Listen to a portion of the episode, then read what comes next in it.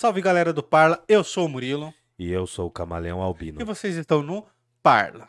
Hoje a gente vai falar de filosofia, para variar.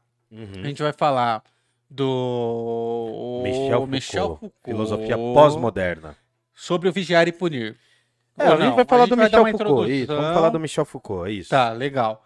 Ahn, Camales, assistir o vídeo de filosofia é legal, mas com a barriguinha cheia é muito melhor. Uhum. É melhor E ainda. como a isso. gente faz pra encher a barriguinha com qualidade aqui em Jundiaí? A melhor forma é você ir lá, dar um toque na pizzaria Giuseppe pelo Instagram, pelo WhatsApp, ligar lá, pedir pelo iFood, sei lá, o que for. Você vai lá, conversa com eles, fala que tá vendo aqui o Parla Podcast e tem 10% de desconto. Mas tem que Isso. falar que Que viu viu no aqui. Parla. Porque daí você tem 10%, de- 10 de desconto na compra de uma variedade legal de pizzas lá que eles têm, tá bom? É isso. Pizzaria e também restaurante Giuseppe, né? o parmegianinha, né? A parmegiana, a parmegiana. Cara, eu fiquei A apaixonado, parmegiana, cara, ó, a gente, a gente tem um pouquinho de sobrepeso. mas Deu para deu pros dois, tranquilo, sobrou, no outro dia eu comi ainda o molinho. Nossa, e né? comemos... Bastante. Fizemos o vídeo comemos- passando mal, né, Fizemos, cara? é, fizemos no terror. Então, pizzaria Giuseppe. Pizzaria Giuseppe. Os caras não sabem comer até ficar cheio, né? Não, Tem que não, comer não. Até não aguentar extravasam. mais. É, é. Não, mas É, tava não muito bom aquele Não tem o equilíbrio socrático, né? Nem muito menos o equilíbrio aristotélico. É, Bora lá. E como a galera ajuda a gente aqui, Camales, Cara, diretamente? Você pode curtir os nossos vídeos, você pode compartilhar os nossos vídeos. Agora que a gente inaugurou um novo período aí na página do Parla lá no Instagram, né? Você pode curtir, compartilhar, marca a gente, pode mostrar aqui essa, essa imagem para as galeras também, pode fotografar a live que a gente tá aqui, printar na tela e mandar pra galera. Marca a gente que a gente reposta. Nós estamos trabalhando duro aqui para trazer também alguns outros conteúdos. Logo, logo a gente vai trazer alguns conteúdos de arte, mas a melhor forma de você contribuir é curtir, compartilhar, se inscrever no canal. Isso é de graça, né, Isso. Camales? Isso Você- é básico. Isso. Você pode apoiar a gente com o Pix, que é o pix@parlapodcast.com.br, Como? pix@parlapodcast.com.br. Qualquer valor pode ser? Qualquer valor, a partir dos centavos que você quiser aí, pode contribuir que a gente reinveste aqui no Parla. É isso. Outra coisa também, você pode se tornar um apoiador do canal, logo logo vai ter algumas novidades. E aí então, o apoiador, ele é só entrar pelo apoia.se barra parlapodcast, apoia.se barra parlapodcast, com um valor mínimo de cinco reais você se inscreve lá, tudo bem? Aí vai ser um valor mensal. E também você pode curtir as nossas páginas, a do Murilo e a minha, e compartilhar os nossos conteúdos, sobretudo no Parla Podcast, Como tá a beleza? sua página, Camales? A minha é Camaleal, underline albino. E a minha é Murilo Cássio. Todas estão lá no, no, no Instagram do Parla, Isso. que é o arroba Parla Podcast. E estamos subindo, estamos subindo, aos pouquinhos do nosso jeito, mas estamos indo, tá? Ó, façam o seguinte também. Sugiram obras que vocês querem, queiram que o, que o Camales comente. Sugiram lá e aí a gente dá um jeito de fazer, dá um É, a jeito de gente ver fala onde um tá. pouco, a gente, vai, a gente vai começar a editar uns vídeos com obras que não estão só no MASP e na Aham. Pinacoteca, né? Semana que vem a gente vai fazer um passeio por alguns museus também. Vamos fazer mais conteúdo para vocês e aí logo a gente traz aí umas novidades. Mas podem fazer a sugestão que a gente faz a análise. É isso. Bora lá? Camales, Michel Foucault. Michel Foucault, filósofo pós-moderno. Lembra que o, o- o Um pós-moderno é o pós-moderno é aquele que já ultrapassou, já está fazendo uma crítica da galera do iluminismo e está fazendo uma crítica ao início do século XX. Entendeu? O pós-moderno, ele também constrói, ou melhor, destrói as noções contemporâneas de verdade. né? Não há uma grande narrativa que seja capaz de explicar o mundo agora. Então a pós-modernidade, ela é tanto um fenômeno quanto um conceito, né? E aí o Foucault é, assim, não é o primeiro, mas é um dos maiores filósofos assim dessa geração considerada pós-moderna, porque ele não dá para enquadrar ele nos grupos dos outros filósofos que a gente viu. Ele não pode ser colocado na escola de Frankfurt, não dá para colocar ele na filosofia analítica, não dá para colocar entre os existencialistas, apesar dele ser brotherzinho do Sartre, ele foi amigão do Sartre e também não dá pra colocá-lo entre a galera, né? Tipo, o- todos os filósofos, os caras da fenomenologia, ele não cabe ali. Ele é um filósofo que ora é visto como estruturalista, ora é visto como pós-estruturalista. O que, que quer dizer isso? Hoje tá muito na moda uma palavra que eu acho que a galera usa mal, apesar dela ser muito importante, que é desconstruído. Hum. né? Sabe aquela pessoa desconstruidona, Fiuk? pós-moderna? Isso. Então, ali é uma rebarba do que é a ideia de desconstrução dos saberes. Hum. Então a gente vai tentar entender um pouco hoje o que é o Michel Foucault em relação a essa turma toda. Ele é um filósofo que nasce no ano de 1926 e morre em 1984. É interessante porque ele nasce de uma família de médicos, cujos pais dele eram médicos, pai e mãe, e os avós paternos também eram médicos. Então ele já tem uma tradição na medicina. Era para ele seguir medicina. E aí, ali, aos 22 anos, muito atormentado com diversos dilemas da vida, né? Ele quase tenta, ele tenta, chega a tentar tirar a própria vida. E tem um outro lance também. Ele tem uma questão fundamental. Ali nos anos 40, 50, era muito difícil de se compreender a noção de homossexualidade. E ele é um homossexual, entendeu? Então há uma, há uma dificuldade muito grande para se compreender isso. Então é por isso que ele tinha essas tensões. Se torna um estudante de filosofia e também vai estudar psicologia. É isso que eu ia falar. O pouco que eu sei sobre o Foucault, é, eu vi um pouco de Foucault no curso de Direito, Sim, sim, sim. e mas agora eu tava pesquisando para vir aqui fazer o vídeo e eu vi que ele, ele explora muito a área da psicologia também, Muito, né, Camales? Muito, muito. Ele tem, ele tem três grandes influências, que é o Marx, mas ele vai fazer diversas críticas ao marxismo ortodoxo, Hum. aos caras mais tradicionais do marxismo.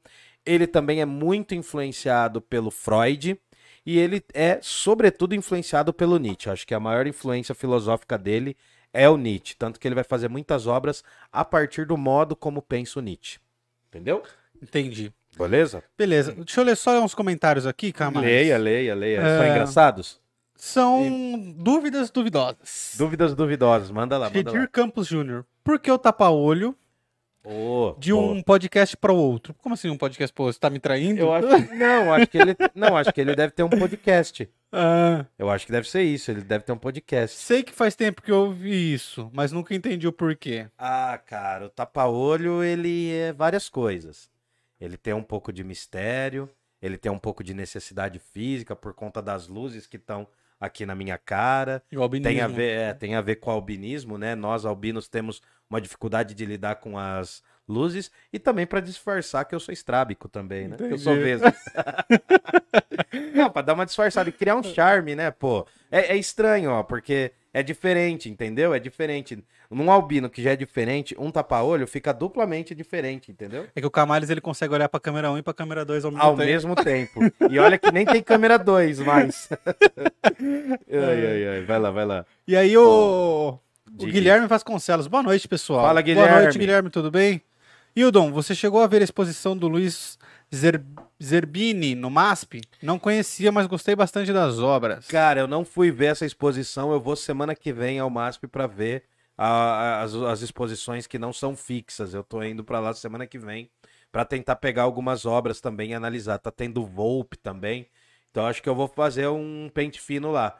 Porque é muita coisa, cara. O MASP são quatro andares de muita coisa, sabe? Muitas obras. É, Mais alguém? Aí a Elizabeth Davi tá aqui com a gente. Oi, Elizabeth. E o Danone? E o Danone? Hoje o Danone voltou, ó. Fazia Danone tempo, né? voltou. Aliás, você vai fazer esse corte até. Aliás, ó, pessoal do Esquina 225, o bar que a gente mais frequenta ultimamente. É verdade. né? Ó, dá uma cervejinha de grátis aí, ó. A gente quer um patrocínio aí também, ó. Uma pacada, hein? Não é só Beleza. pro Camales, não. Isso. É... Raul Cardoso, só chamar, meus manos, que eu colo. Fala sim. mais do pró- pós-estruturalismo. Queria Beleza. entender melhor isso. Vamos lá, então. É, aí o Gedir Campos falou: escrevi errado, de um episódio do podcast para o outro. Isso ah, teve, Mas que a, gente fez algum que você não tava? teve- É, os mais antigos, alguns eu não tava, mas enfim. É, faz parte, mano. O tapa-olho, ele é fundamental. Ele faz parte de uma Tem essa de um mística, cuidado. entendeu? O que Frescura. será? O que será o que tem embaixo aqui? É que o gabarito tem olho de vidro. Na verdade, aqui eu tenho olho de Tandera, o olho que tudo vê. Ah. Thundercats. Vai, mano, pode ir. Tá aloprando aí. Bom, e aí ele vai dar Rio aqui. E seja bem-vinda de volta, Elizabeth. Fazia tempo que você não tava Fazia aqui com a gente. E tempo, a hein? gente até sente saudade, né? Naquela mesa tá faltando ela e a saudade dela tá batendo em mim. É, só lá. Bom, Camales, então, Bora. Michel Foucault. Tá. Que, que... Vai. Vamos lá, pode falar, pode falar. Fala aí. Não, eu ia perguntar o que nós temos sobre ele agora. Cara, pra gente entender o Michel Foucault, a gente tem que entender justamente essa lógica do século XX, que é a destruição de uma proposta de verdade. Não é que a verdade ela não exista no sentido né, mais amplo do termo, mas é que assim, os saberes passam a, ser, passam a ser questionados. E a gente tem no Michel Foucault um dos grandes representantes desse estruturalismo, que é uma filosofia que tenta ser sistemática, para uma filosofia pós-estruturalista, que tenta romper com qualquer proposta estrutural. Vai ser muito fácil você entender isso, Raul, se você for pensar o Foucault em relação à história, em relação aos saberes médicos, em, em relação aos saberes né, ditos oficiais. Então, vai ficar mais claro isso para entender o que, que é um pós-estruturalista. O que o Foucault diz pra gente, nossa, minhas folhas aqui Colou aí, todas, é, o que o, é, o que o Foucault diz pra gente é que não há um saber, né? Não há um saber estabelecido sobre a realidade que dê uma continuidade nas coisas. Calma que eu traduzo, né? A noção de história do Michel Foucault não é uma noção contínua. A gente não tá vindo de lá de trás e melhorando com o tempo. Aliás, dá para perceber isso, né, na história da humanidade. Né? A gente não está progredindo. Lembra que eu falei que uma das grandes críticas desses filósofos pós-modernos é o fato deles não considerarem a ideia de progresso, de verdade absoluta, de não construírem um sistema filosófico? Lá atrás, Platão, Aristóteles, o Santo Agostinho, São Tomás de Aquino, esses caras criavam grandes estruturas de conhecimento. Os pós-modernos, eles têm uma visão muito menor, né? Eles não querem abarcar todo o conhecimento, até porque se torna mais difícil, né? Toda essa quantidade de conhecimento. Pode é um falar. lance de cada vez você foca mais no assunto. É meio que a gente. O que a gente vê dos especialistas hoje em dia. Então você Isso. tinha um médico, aí agora você. Aí depois você tem divisões ali ditas primárias, né? Por exemplo, um vai ser pediatra, outro vai ser ortopedista, outro vai Uhum, ser aquilo. Sim. Aí, um exemplo, no ortopedista o cara é especialista em mão. Aí nos especialistas em mão tem o cara que é especialista no mindinho. É, então, essa especialização, né, uma divisão internacional do trabalho, faz parte também da sociedade moderna e pós-moderna. E, e é exatamente isso, cara. Só não que é dá... aplicado aos filósofos. Então. Eles vão focando cada vez mais um tema específico. Exato. Não dá para ter um saber universalista. Né? Não dá para ter um conhecimento totalizante da realidade. Uhum. O Foucault, ele tem três grandes fases. Aí eu acho que começa a ficar mais fácil. O Foucault, ele tem uma fase que é a fase do arqueologista, né? A fase da arqueologia. Depois ele tem uma fase que tem muito a ver com o Nietzsche, que é do genealogista, né? Que vai buscar a genealogia dessa coisa. E tem uma terceira fase que é a terceira fase ética. O que que isso quer dizer?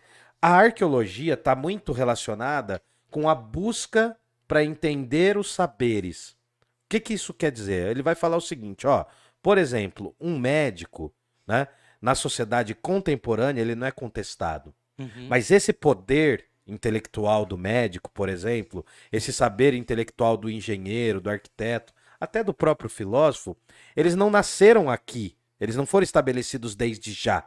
Eles não são eternos. Foram uma, foi uma construção desses saberes que surgiu, entendeu? Esses saberes eles surgem em um determinado tempo. Durante muitos séculos, o saber do médico não era o mais importante dos saberes, entendeu? Uhum. Não era o conhecimento principal. Por exemplo, se a gente pega os povos antigos, a gente tem tribos, né? E tem xamãs, tem videntes, tem outras figuras que substituíam, né? Que faziam essa função, por exemplo, que é a do médico hoje, entendeu? É, Mas você está dizendo assim, ah, em relação ao que a sociedade encarava como profissões de, de, de maior De prestígio, honra, assim? de- Não só Porque, por posições- exemplo, um pedreiro era muito mais que um médico antes. Não, mas não, não só Ou não? questão. Não, só que, não, não, não tá viajando. Não é só a questão das profissões. É a questão do saber que está dentro disso. Né? O, o- saber do médico, por exemplo, assim, ó, vou dar um exemplo. Ah, hoje, né, as pessoas consideram a ciência, a ciência é importantíssima, hein? Mas hoje as pessoas não contestam a ciência. Uhum. A ciência, séculos atrás, era extremamente contestada e contestável também, porque não era um saber que dominava todas as relações. Ah, lá na final da Idade Média, qual era o grande saber do que dominava as estruturas? Era o saber religioso, sobretudo o saber cristão católico, que era uma das coisas mais fortes. O que que pesava mais ali? Um médico ou um padre? O que, que era mais importante? O padre. Então, por exemplo, as pessoas viviam na Idade Média, não todas e não em toda a época, mas as pessoas viviam de uma outra maneira na Idade Média e geralmente elas viviam com medo do fim do mundo, por exemplo. Hum, Hoje a gente também tem esse medo do fim do mundo, mas qual que é a possibilidade de aniquilação do mundo, por exemplo? É por, por meio das guerras, por meio da tecnologia. uhum. Lá na Idade Média, o medo do fim do mundo era muito por conta do castigo divino. Era um outro saber. Entendem? Você consegue entender que os saberes, os saberes da humanidade, eles vão se transformando? Aham. Então eles têm uma característica histórica. Sim. Ninguém nasceu, né? O, o saber do médico, ele não nasceu há milênios atrás. Né? Ele foi se construindo ao longo desse tempo todo e hoje ele se impõe como grande saber. Entendi. É incontestável. É, e ainda é uma obra continuada. Se- não, é justamente isso. Essas obras não nesse- esse conhecimento não necessariamente é contínuo. O Foucault vai falar justamente que os conhecimentos são descontínuos. Por que eu não entendi? Porque eles se transformam. Porque eles se transformam. Porque... Mas é, é, o, falar, o que eu quis dizer com continuado é porque, por exemplo, imagina que você afirmou que. É, você afirma X, e aí quando eu venho e descubro que X tá errado e que o certo é Y, eu continuei o seu conhecimento. Eu só pude chegar à minha conclusão porque a sua veio antes, entendeu? Então, a- Se não houvesse a sua, muito provavelmente eu chegaria à sua conclusão, e aí dependeria de outra pessoa vir e, e- chegar à minha conclusão. Então, mas aí você ainda está considerando uma noção de progresso. Você ainda está pensando, pensando lá na tia Cleide que te deu aula na primeira série e fez a linha do tempo. Sim, isso eu também Ela fez a linha do tempo lá e falava, ó, aconteceu tal coisa aqui e depois aconteceu isso. Então você está vendo uma continuidade na história. Como A é? grande sacada do Foucault é que não há uma continuidade. É difícil de entender isso, porque assim, a gente não está caminhando para uma sociedade melhor. Cada sociedade vai ter as suas formas de repressão, cada sociedade vai ter as suas qualidades, cada época em si, ela en- enrosca né, em alguns assuntos e evolui em alguns outros, mas não há um progresso. Né? O cientista lá do século XVII, ele não evoluiu para o cientista do século XX. Porque o cientista do século XX tem outras questões. São questões históricas. É mais ou menos aquela sensação, né? A gente tem. A gente fala assim, ah, no meu tempo a gente ouvia música melhor. A gente não tem essa ideia Eu nostálgica? tenho. Falar, ah, não, no meu tempo. Toda geração tem, né? coisas- Toda geração tem. E é engraçado porque toda geração vê na geração seguinte o fracasso. Não teve um filósofo que reclamou da geração do Sócrates e do. e do- dos seguintes dele? Assim, to, to, todo que ele fala que a geração tava perdida, que os Então, jovens não, mas estavam. É muito comum. O, pró- o próprio, o próprio Sócrates, ele era um questionador das gerações mais novas. Mas é exatamente isso, mano. O, o que acontece é que com o Foucault, o saber ele não é contínuo. Essa episteme, e aí é aquela palavra, né, conhecimento. Essas epistemes que dominaram durante milênios, elas não se do- elas não dominaram sozinhas. Elas foram se transformando, porque tem a ver com poder. Tem a ver com o poder, tá ligado? A gente acredita, ou pelo menos se acreditava ali até o século XX, que tinha um lugar que exercia poder e que esse poder tinha que ser derrubado. Vamos pensar, por exemplo, a filosofia do Marx. Olha que engraçado. O Foucault, ele rompe com algumas co- coisas do Marx, apesar dele ter uma visão marxista. O Marx ele vai falar que existe uma classe dominante exercendo poder sobre uma classe dominada, não é? Sim. Não tem a elite que exerce um poder sobre os A trabalhadores. burguesia contra os A burguesia trabalhadores. contra os Contra a trabalhadores. classe trabalhadora. O Foucault, ele apela para uma outra parada. Ele fala assim: não, não. Todo ambiente é ambiente de reprodução de poder. Em qualquer ambiente, em qualquer circunstância, eu posso reproduzir um poder. Ao mesmo tempo que o- a elite pode oprimir o trabalhador, um pai de família ou uma mãe de família, ele detém um saber, detém um conhecimento que ele pode estar impondo poder. Entendeu? O poder ele não está numa instituição. Sim, o poder ele não está fechado numa câmara oculta. O poder está em mim É, é, ou em o poder você? está diluído em todos porque tem a ver com a microfísica do poder. Que tem um livro também que tá É, no o box. livro tá famoso, exato. Ó, por exemplo, ó, ah, eu falando de filosofia aqui, eu pareço uma pessoa incontestável. É verdade. Eu estou exercendo uma espécie de poder aqui, impondo um conhecimento que eu falo. por- mas por que, que eu tenho esse conhecimento? Por causa do meu diploma? Por causa das minhas horas de filosofia? Então eu consigo manusear, não é manipular, tá? Eu consigo manusear esse conhecimento para que as pessoas entendam. Se eu começar a falar mais fácil de um jeito, ou se eu falar mais difícil, eu vou incluir ou vou excluir as pessoas. Por exemplo, se eu tô numa tese aqui, tô defendendo uma tese no meio acadêmico, eu não vou falar desse jeito. Porque eu sei quais são os mecanismos de poder daquele lugar. Uhum. Em todos os lugares. E aí, se você fazer, vou dar um exemplo do Aldino, Hum, que ele fala de filosofia de uma, em uma linguagem popular. mais popular, Sim. e aí ele é taxado de como, como uma pessoa que não sabe nada sobre filosofia. Eu vou te dar um exemplo que, inclusive, o Aliás, Vigiar e Punir. Ele Ah, é taxado por alguns Sim, sim. preconceituosos, Sim, sim. elitistas, né? Mas veja, ó, o livro Vigiar e Punir apareceu naquele filme Tropa de Elite 1. Não sei se você lembra. Ele aparece, inclusive aparece o Freixo ali no Tropa de Uhum. Elite 1. Lembra de uma cena que tá tendo um problema de trânsito no Tropa de Elite?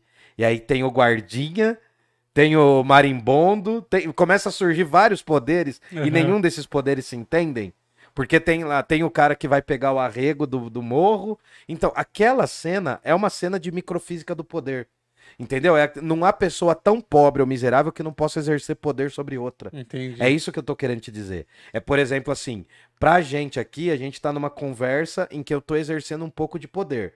Agora, se chegasse um grande filósofo aqui, ele estaria exercendo um poder maior. Então, em todas as relações humanas, o que o Foucault viu, diferente do marxismo, por exemplo, é que não existia um poder centralizado que tinha que ser derrubado. Esse poder está diluído em todas as esferas da sociedade. Seria esse poder parte da natureza humana? Não parte da nat... É, pode ser parte da natureza humana, mas também é adquirido pelo conhecimento humano. Entendi. Porque o conhecimento ele pode oprimir, mano. O conhecimento ele pode ah, oprimir com você. Você pode usar o conhecimento para afastar as pessoas. Você pode usar o conhecimento para humilhar as pessoas. Essa é a parte sombria também do conhecimento, né? Sim. Então, assim, se você pega as três fases do Foucault, ele tem a fase arqueológica, que ele vai buscar essa noção dos saberes. Como esses saberes se constituíram? Por exemplo, vou dar um exemplo bobo. Como que os loucos eram tratados na Idade Média? Já parou para pensar? Você que tá fazendo psicologia? Eles eram colocados num navio, Viviam, eles viviam na rua. mas tinha a anal dos loucos, né? Sim, tem, tem, essa, tem essa alegoria também, mas tinha a maior parte das pessoas com problemas ou tidas loucas, endemoniadas, só viviam. elas viviam ali. Depois surge, começam a surgir os sanatórios. Esses sanatórios servem para colocar as pessoas ali para você afastar. Vou dar um outro exemplo, muito comum também. Qual era a relação do ser humano com a morte há milênios atrás? A pessoa morria, todos se juntavam, enterravam, cuidavam das pessoas ali, nesse processo de morte. Com o passar dos milênios, as pessoas pararam de morrer em casa, foram Começaram. morrer no, no hospital, num lugar asséptico, num lugar limpo, né? Num lugar limpo, higienizado, um lugar distante dos olhos branco, de todos. né? Normalmente branco, claro, para dar uma noção de paz, de tranquilidade. Então, assim, esse saber do médico, ele foi se instituindo ao longo dos milênios. Uhum. Quando que os médicos passaram a ser incontestáveis? É uma das perguntas que o Foucault pode ter feito, entendeu? Então, assim, por exemplo, a história da sexualidade. Tudo para o Foucault é uma história que se torna, não é uma história que é. Não é um bloco, entendeu? Não é um bloco. Por exemplo, o que é louco hoje não é o que é louco há 500 anos atrás. Outro exemplo, vamos pegar o Freud. Antes do Freud, então, ninguém era depressivo? Antes do Freud, ninguém era esquizofrênico, ninguém era, era hum, histérico. A gente vê até hoje isso, né? Então. Por exemplo, hoje todo mundo fala todo mundo é depressivo, todo mundo tem burnout. Na minha época não tinha isso, mas o que não falta é tiozinho de bar que Então, afogava então. as mágoas ali, né? Mas cara? agora, agora, eu quero, agora eu quero que você dê o trunfo. Antes do Freud, provavelmente as pessoas, e óbvio que elas tinham diversos problemas psíquicos, Uhum. mas o saber, quando surge o Freud, ele dá a terminologia desses saberes. O Freud tá a entendendo? O, o, o Freud, o então, Foucault, o, o que é importante é analisar como que surgem esses saberes que vão se instituindo como verdades. Entendeu? Esses saberes que vão se instituindo é o que interessa ao Foucault. A parte depois, o que que faz um genealogista? Ele procura a genealogia, o surgimento. Sabe aquela coisa da árvore genealógica? Você procurar suas origens? Quais são as origens do poder, por exemplo? De onde surgiram os poderes? Como esses poderes se colocam. Eu sei que parece um pouco abstrato, mas o conhecimento, ele se impõe. Eu vou dar um exemplo, cara. É, ah, quando as sociedades europeias chegam na África, eles vão falar assim: esses caras não têm o saber. Porque eles não dominam a maior parte dos povos, não se comunicavam por meio da escrita. Uhum. Mas os povos africanos, os diversos que existiam, eles tinham tradições orais. Eles conversavam por meio da musicalidade, eles tinham várias outras estruturas. Só que quando os europeus chegam, eles falam: não, o meu saber de alguém que é letrado e civilizado se impõe contra esse saber de alguém que não é letrado. Então surge a ideia de que o europeu é civilizado e de E que os outros não. povos não. Então notem que é um saber que ele tem uma. É uma palavra meio estranha, mas é um saber que ele tem uma emergência. Porque ele emerge. Ele não nasce. Ah. Ele não nasce do nada, ele vai emergindo. Ele vai surgindo, entendeu? Essa parte do, do Foucault é a parte que eu mais gosto, porque é a parte dele muito próxima do Nietzsche. A ideia da microfísica do poder é justamente essa ideia de que existem epistemes, né? Existem estruturas de saber. Por exemplo, ah, você não entra em determinados lugares Não, se você não falar de determinado modo. é verdade. Você lembra que você me falou uma vez que quando você começou a ser advogado, você sentia uma diferença do tratamento quando você tava de terno e quando você não tava? Ah, mas sim. Como que era Até hoje? Hum. cara, até hoje. Você entra numa loja de bermuda e chinelo. Ah, esses dias mesmo, tava com a, com a Gabi no shopping. Uhum. A gente entrou numa loja de, de sofá que tem lá. E aí, tipo, a moça. Meio que ignorou. ombro, É, mas a gente tava. Era uma quarta-feira, tarde, acho, não lembro Uhum. mais. Sim. E ela ignorou, assim, sabe? Então. E quando você entra numa loja de terno, cara, é Nossa, totalmente a diferente. A coisa- é, pessoa verdade. traz café, não sei o quê, não sei o quê. Então, então, agora notem isso aqui. São estruturas de saber. Para o, para o Foucault, todas as estruturas são estruturas de saber. Todas as formas de conhecimento são formas de dominação. É por isso que a sociedade ela não melhora, porque ela altera as suas formas de dominação. Por exemplo, o terno de hoje era a toga de 300 anos atrás. Uhum. Entendeu? Então, o que, que vai ser daqui 200? É, é isso que eu quero que você entenda Entendi. que essas estruturas elas vão se transformando. O Foucault, ele fala assim, ó, por exemplo, por que que, por que, que as prisões surgem, né? A gente dá um monte de nome para prisão, né? Cárcere, prisão, é. Por quê? Porque a gente está relacionando to- tudo isso à conduta desses indivíduos, a como esses indivíduos se comportam. O Foucault vai ter um pensamento radical porque ele vai para dentro das prisões na França. Ele vai visitar as prisões e ele vai falar assim: o saber dos, pre- dos presos é o saber que é menos ouvido. O Cara. conhecimento dele é o, é o menos, é o menos falado, entendeu?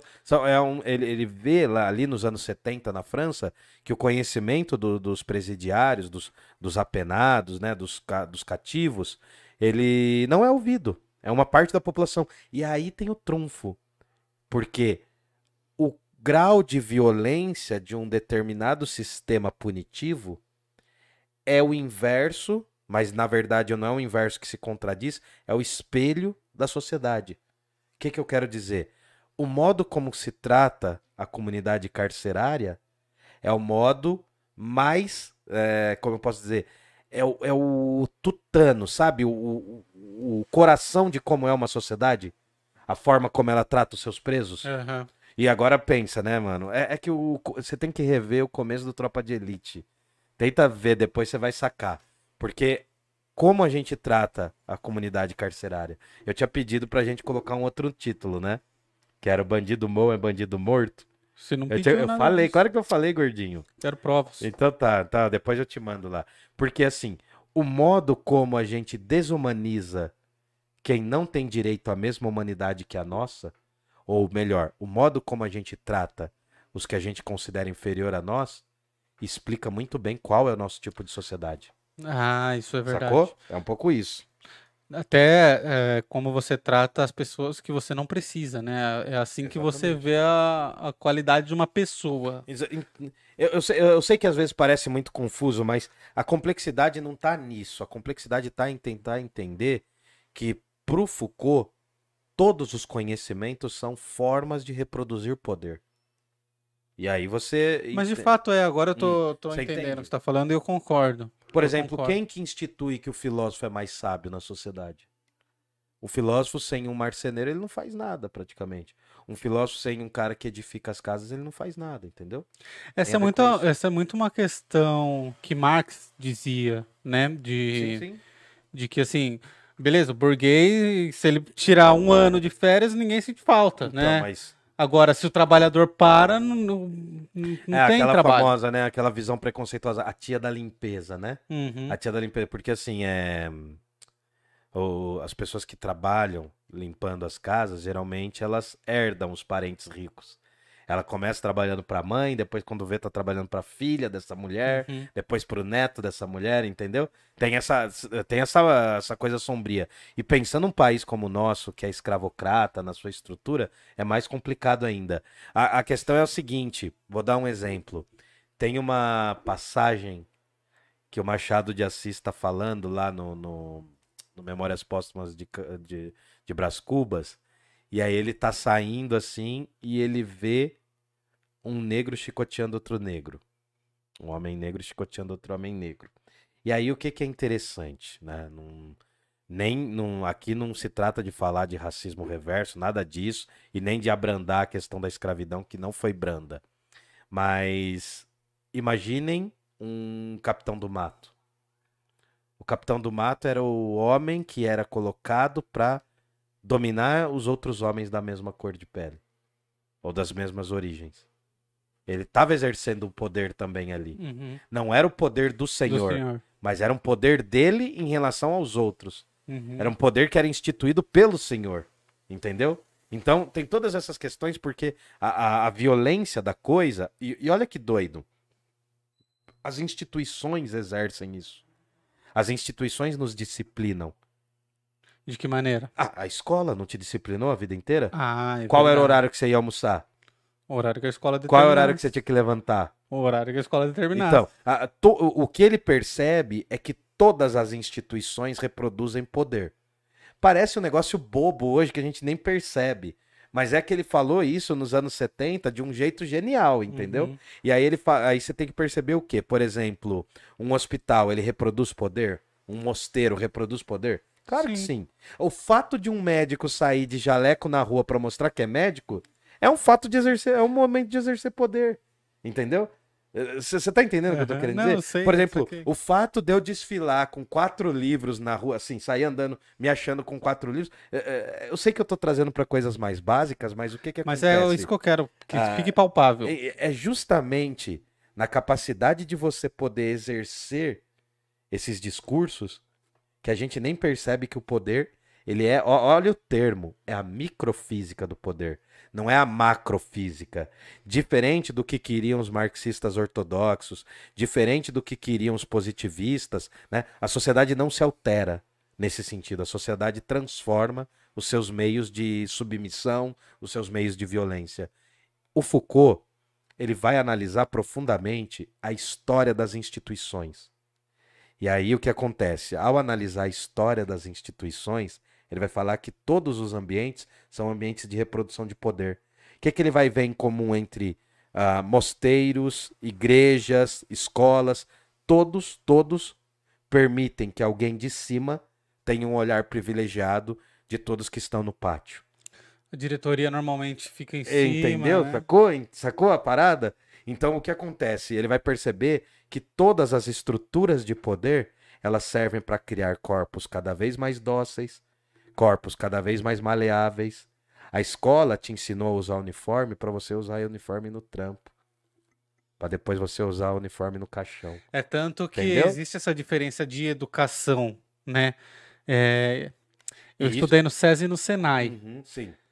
E, e realmente você é treinado, Adestrado para ficar pior. você é adestrado.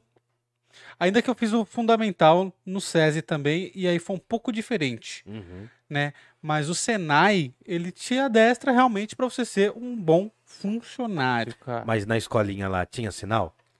Tinha sinal Tocava como? o sinal? Tocava. no intervalo Não, das tinha aulas? tudo isso, tinha tudo o professor isso. mandava você sentar? Andava sentar, tinha que pedir pra ir no Então- banheiro. Então, o fato, ah, por exemplo, nas univer- eu não sei você, mas na universidade você não pede pra ir no banheiro, você Não, é. simplesmente vai, né? Ah, tanto que eu brigava bastante com a galera porque todo mundo queria fazer uniforme na universidade. Falava, Pô, mano, eu fiquei 15 anos na escola odiava usar uniforme. E agora vocês querem fazer uniforme na universidade? Eu falava, vai, vai se ferrar, entendeu? Eu até usava, mas depois de um Não, tempo eu o parei. uniforme é uma delícia, Camaro. Você não gosta, Ah, não? não, porque ele, ele acaba aliviando, né? Você É, ô, Hoje eu uso, como professor eu uso. você usa uniforme como professor? Eu uso uniforme porque é melhor, não suja as minhas roupas. É. Isso Mas- não, mas- não tem mas- obrigação de ficar trocando de roupa. Mas você consegue entender que a sacada do Foucault é genial?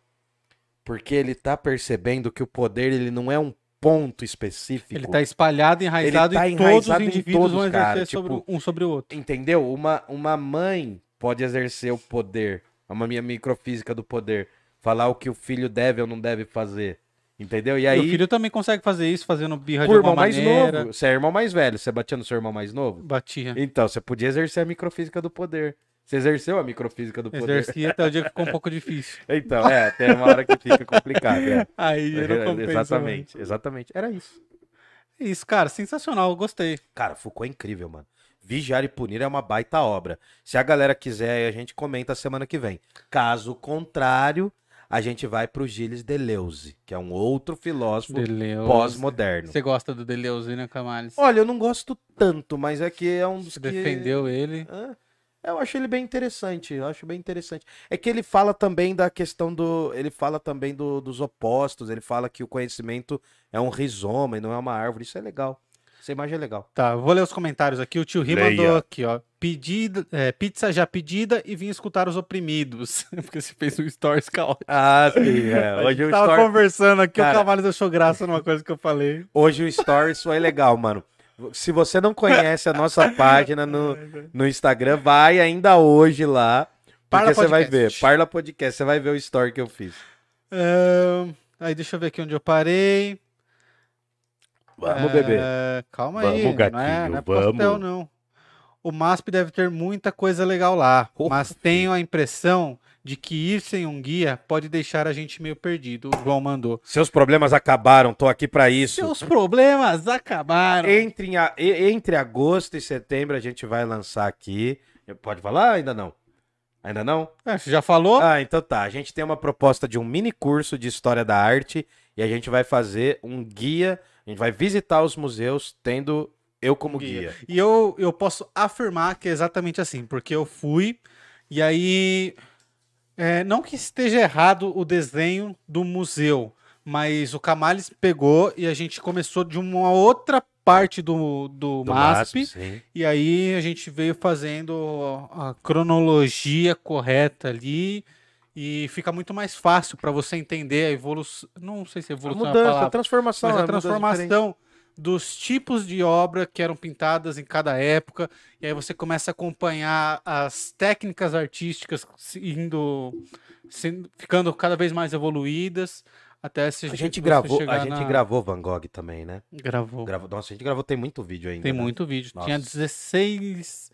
Deve ter uns 14, 13 vídeos Nossa, ainda. que bom, que bom. Vocês vão ver, tem muita coisa ainda. Tem galera. muita coisa pra gente Tem fazer. e e- outra, tenho mais vídeos agora que a. Sim, sim, que que, a a Maria, Maria mandou. Glória. Sim, sim, sim, exatamente. Depois a gente vai fazer uns vídeos na Pinacoteca. Inclusive, um beijo coisa. pra Maria, cara. Ela ajudou a gente. Ela Pra não caramba. precisava ter feito isso. Ela fez um drive lá, colocou os vídeos. Muito obrigado, Maria, Incrível. se você estiver vendo aí. Um beijo pra Maria e pra pequena Maria, que é a filha dela. Quero conhecer esse bar Esquina 225. O João Moisés mandou. Ô, a gente pode ir lá, cara. Podemos Semana que lá. vem a gente vai lá. E o dia é- que você for lá, fala que viu no Parla. Fala É. que eu só vim porque eu vim no, eu vim no Parla. É um bar de velho, mano. É bar pra quem tem mais de 30 anos. Tem lugar pra sentar. É... Naquele dia não tinha porque tava lotado, Tava né? Mas- lotado. Foi o lançamento do livro do Camales lá. E Nossa. é. Tava legal aquele Tava- dia lá. nossa, tava estrombando. Aí Elizabeth mandou assim: ó, o próprio Jesus Cristo dizia que os sãos não precisam de médicos. Tem sentido isso, tem sentido isso, né? Quem precisa são os loucos mesmo. É. Não posso mostrar cerveja aqui, ó. Mostre-me um homem são e eu o curarei. Curarei. Né, É, Camales? Curar da sanidade. Mas então, justamente o, o Foucault vai falar o que, que é a normalidade. O que, que é uma pessoa. Você está estudando psicologia agora, você está vendo cada vez mais que a pessoa que se diz normal É os piores. são os piores, São os né? piores. É. Os piores, os piores, então. A normalidade, a proposta. Porque o discurso sobre o louco surge a partir da ideia de que há um normal. E o que é normal, entendeu? Eu falo. Quando eu falo de Foucault pra molecada, eu falo, então normal é trabalhar pra caramba pra no final da vida comprar um golzinho bola? Gol bolinha? Será que isso é ser normal? Tá ligado? O que, que é ser normal, Uhum. entendeu? Fazer sucesso, ser uma celebridade é, nor- é, é- é tão fantástico assim? Será? O que, que é normal? Qual que são os princípios de normalidade? Alguém que não se E enquadra. quem taxa isso? Quem taxa, entendeu? É a natureza, É o saber médico. é o... Então, o saber médico vem falando, né? Ele cria uma tabela pra dizer o que é normal e o que não é. Entendeu? Entendi. Ele, é que o Foucault ele bate, eu acho que é um pouco por conta dos pais, mas ele bate muito no saber da medicina. Ele bate muito, assim, é muito legal. É... Comer ovo faz bem. Ou faz É. mal. Ah, mas ó, mas ó, mas isso, isso é um negócio muito louco, cara, porque assim, ah, sempre aparece, né, na- nas reportagens, sempre aparece, universidades de Massachusetts disseram que comer ovo faz bem. Aí vai todo mundo lá comendo ovo que nem uns malucos. Aí depois sai, universidades de Massachusetts disseram que ovo causa câncer. Todo mundo para de comer ovo ovo por um tempo, entendeu? É mais ou menos isso. Hoje a gente não levanta e vai rezar. Hoje a gente levanta e vai ver as taxas calóricas das comidas. Nossa. Que é praticamente o mesmo saber, É. só que inverso, né? Uma outra proposta. Mas a ciência é importante, tá? É, é que eu falo desse cara, ele critica muito a ciência, mas não tá criticando a ciência como algo que tem que ser destruído, nem é um negacionista, entendeu? Aham. Ele tá uma criticando-. Ele tá criticando os elementos de sabedoria que estão ali. Aí o Manfredini mandou: apenas as pessoas do alto clero eh, antigamente possuíam acesso à leitura das escrituras. Exato. Esse é um tipo de poder, verdade. Até mesmo conceder o perdão era uma forma de exercer o poder, a santa indulgência. Exatamente. Lembra um Exatamente. pouco, no caso do Paulo Freire, no que tange entender o conhecimento de todos. Então, o conhecimento. Então, se o conhecimento ele vem como imposição, é a mesma coisa. Vamos pegar essa referência. Lá no MASP, você chega ali, você vê um monte de quadro e fala, pô, isso aqui não foi feito pra eu entender. É verdade. Entendeu? Tá Mas escrito atrás do que- quadro, é, letras é. miúdas. Então, daí você tem que desmontar. é, Esse é o processo de desconstruir. Porque, por exemplo, lá na escolinha, você aprende que é bonitinho, o conhecimento é bonitinho. Na universidade, vem e pá, começa a quebrar com os seus saberes, entendeu? Tipo, desde um cara que vai estudar química até um cara que vai estudar filosofia, as áreas são destruídas no, no ensino superior. Porque você aprende que é muito mais amplo, entendeu? Sim. Enfim. É, e, e tem o lance também do que você viu, provavelmente, no ensino médio fundamental, quando você chega na universidade já, já mudou, né? Ah, já sim, está sim, sim, atualizado. né? No já. intervalo de 10, 15 anos, sim. Hildon, então, por exemplo, os pre- preconceitos do passado nunca deixou de existir. Foi Hum. se transformando ao longo dos anos e se adequando de acordo ao seu tempo? Então, é que assim, ele, é- a questão dos preconceitos, elas se, eles se modulam também, Cara, eles né? se modulam mesmo. Eles se transformam, entendeu? Não que, que não exista, né? Mas eu acho que a homofobia antes era pior do que hoje. É, quando eu falei, no caso do Foucault, eu tô falando assim, no, o Foucault ele nasce num ambiente, cara, que é dos anos 40, entendeu? Na França. Uhum. A- havia, não tinha tido nenhuma mudança, ele nasce nos anos 20, tá? Mas ele vai viver a adolescência dele nos anos 30 e 40. Mas, assim, a- a, noção de sexualidade era outra. Hoje ela é muito diferente da de 40 anos atrás, entendeu?